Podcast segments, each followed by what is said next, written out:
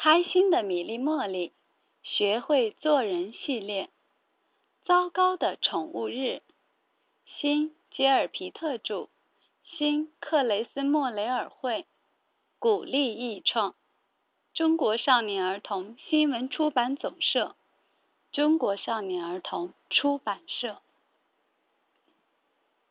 宠物日又快到了，一个多月了。米莉和茉莉不停地打扮咪咪和淘淘，还教他们听从口令。米莉说：“坐，坐下来。”茉莉说：“站，站起来。”咪咪和淘淘晒太阳，米莉和茉莉就趴在那儿给他们梳理毛发。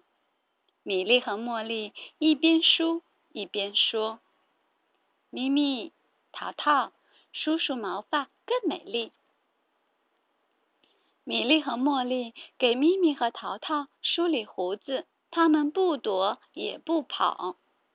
米莉和茉莉一喊：“咪咪，淘淘，吃饭！”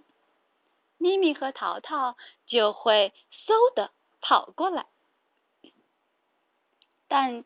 要是别的事情，他们就理也不理。怎么办呢？茉莉问妈妈。妈妈说：“所有的同学都会遇到这样的问题，你们要相信，比赛那天，咪咪和淘淘会是最好的。”米粒的妈妈也说：“你们一定要记住。”要练习，要坚持，要有耐心。宠物日到了，米莉和茉莉把咪咪和淘淘放进笼子里。喵喵喵！咪咪在笼子里生气的吼叫着，它想找个洞钻出去。淘淘蜷缩在一个角落里，耷拉着耳朵，瞪大了眼睛。害怕的摇着尾巴。啊，好多宠物呀！学校的运动场看上去就像个动物园。裁判员吹响大喇叭，宠物比赛就要开始了。请站到宠物的对面去，召唤它们向你跑来。裁判员说：“咪咪，淘淘。”花花，轰轰，怎么叫喊的都有。运动场上乱套了。咻呼，小马撂起了蹶子。汪汪，小狗追赶着小猫。天竺鼠钻进了茂密的草丛。山羊跑向了玫瑰花园。小羊羔含住了谁的大脚趾？小猪向家里跑去，乌龟缩进了壳里，小老鼠呢？连影子都不见了。过了好长时间，运动场上终于安静了。